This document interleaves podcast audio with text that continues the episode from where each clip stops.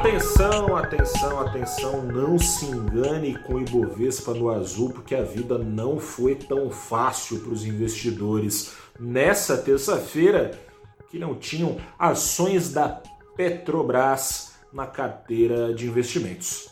Boa noite, investidora. Boa noite, investidor. Começa agora o seu saldo deste dia 5 de janeiro de 2021, em que o Ibovespa ficou no azul em 0,44%, na faixa dos 119 mil pontos. O dólar comercial para baixo no final da sessão também pode trazer a impressão de um dia tranquilo, um dia de apetite ao risco, e não foi o que tivemos na maior parte das horas.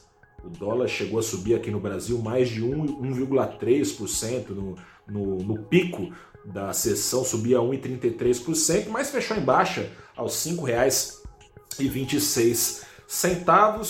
Os gatilhos de preocupação seguem sendo os mesmos que habitaram a mente dos investidores na segunda-feira, no segundo pregão deste ano, continuaram trazendo preocupações duas coisas pandemia que segue presente nas nossas preocupações e não só, claro, nas preocupações que tangem o universo dos investimentos, mas que tangem as nossas vidas, afinal de contas, a pandemia segue. É verdade que tem vacinas ou começando já a ser aplicadas em boa parte dos países ou já com data para serem aplicadas, não é o caso do Brasil, onde não tem vacina, não tem seringa, não tem agulha, você sabe muito bem o que, que é essa apreensão, todo mundo está passando, bom, deveria pelo menos todo mundo estar preocupado com isso. Essas vacinas trazem uma boa perspectiva, mas a pandemia segue escalando, medidas de isolamento seguem sendo tomadas na Europa, no Reino Unido. Ontem, no final da tarde, o lockdown foi decretado pela terceira vez. A Alemanha hoje anunciou que prorrogou o lockdown até o final de janeiro, até o dia 31.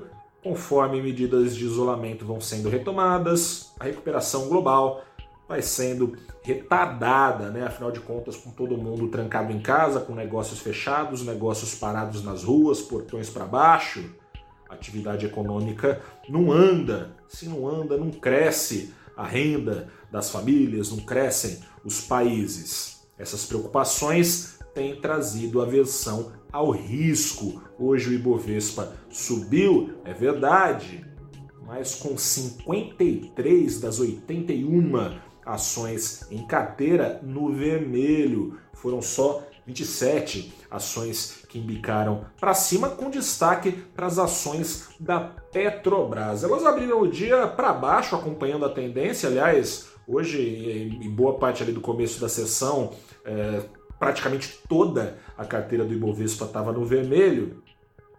As ações da Petrobras faziam parte deste bonde de apreensão, com medo, claro, da pandemia de Covid-19, que tem já desde o ano passado trazido uma baixa histórica na demanda por combustíveis no mundo. Mas se a demanda é, tá, conspira para preços não favoráveis às receitas da Petrobras, a oferta agora uma notícia que saiu hoje pode favorecer a empresa ou pelo menos tirar é, as baixas, é, os riscos de baixas nas receitas com petróleo da empresa, assim como de todas as petroleiras do mundo. A OPEP, que é a organização dos países exportadores de petróleo e os seus aliados, países ali do Oriente Médio, os aliados principal deles é a Rússia, essa organização decidiu continuar, é um cartel né, de preços, eles praticam preços parecidos, ritmo de produção também acertadinho, jogo combinado, acertou a manutenção dos cortes da oferta de petróleo até março. Esses cortes de oferta que reconduziram os preços do petróleo ao longo do ano, depois do baque ali no começo com a pandemia, né? Tivemos preços negativos, tinha produtor aceitando é, pagar para que levassem os barris embora, né? os estoques estavam abarrotados. Isso foi sendo revertido por cortes de oferta, o preço então menos oferta para acompanhar, né, menos demanda, os preços foram sendo reconduzidos para cima.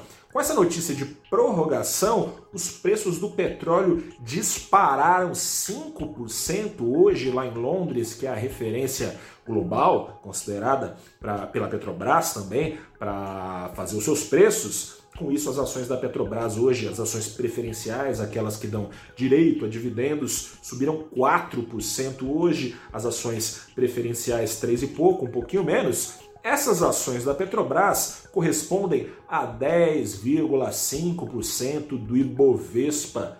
Mitigaram, portanto, olha, mitigaram não, né? O Ibovespa hoje chegou a cair 1%, acabou embicando para cima, com a ajuda também de mais de uma outra ação que embicou um pouquinho para cima. Petrobras, sobretudo, ajudando a carteira teórica do Ibovespa a refletir ganhos no índice. Outro ponto de preocupação que esteve, está no radar dos investidores, é a eleição ao Senado americano. As eleições americanas não acabaram na Geórgia, tem duas vagas para o Senado em jogo. A disputa entre democratas e republicanos vai dizer com quem vai ficar o domínio do Senado, com quem vai ficar a maioria do Senado americano. A cautela, o temor é o seguinte: democratas já têm a maioria na Câmara, tem também é, representação no presidente, próximo presidente dos Estados Unidos, que assume aí nos próximos dias, Joe Biden, e os democratas têm uma disposição maior para gastar só que não só para gastar, também para regular mais a economia e para pagar essa conta, talvez uma disposição para subir impostos, por exemplo, nos Estados Unidos, o mercado de forma geral vê isso com maus olhos, pode ser uma intervenção desgostosa do ponto de vista da maior parte dos participantes do mercado, com essa apreensão aí, essa indecisão, se democratas continuar, é, terão ou não essa onda azul, né, varrendo ali toda a política dos Estados Unidos, com essa apreensão veio de novo uma cautela, uma aversão a risco.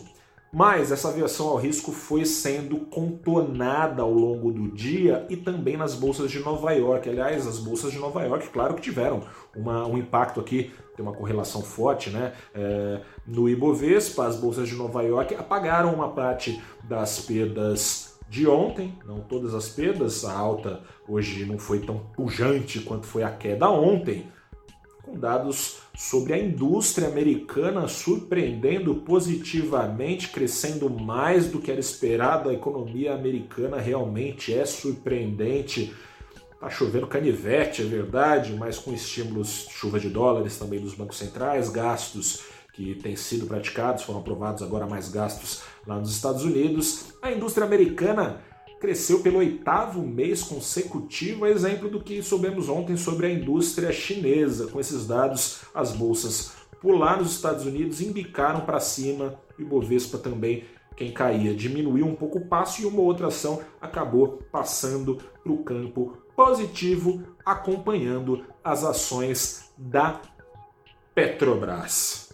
O dólar acabou também com, esse, com essa movimentação, né, com essa diminuição da aversão ao risco, invertendo a mão, fechou em baixa, mas a curva de juros acusou o golpe, foi alta, da ponta curta até a ponta longa, juros futuros embicando para cima com força. Eu sou Gustavo Ferreira, repórter do ValorInvest.com.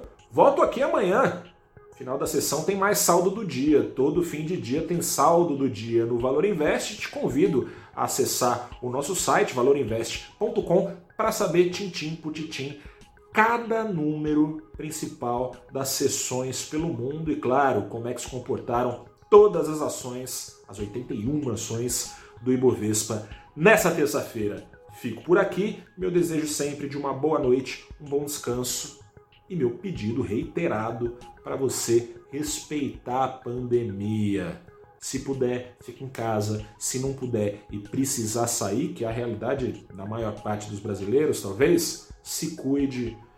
Redução de danos, né, gente? Máscara, lavar a mão. Acho que 2020 serviu.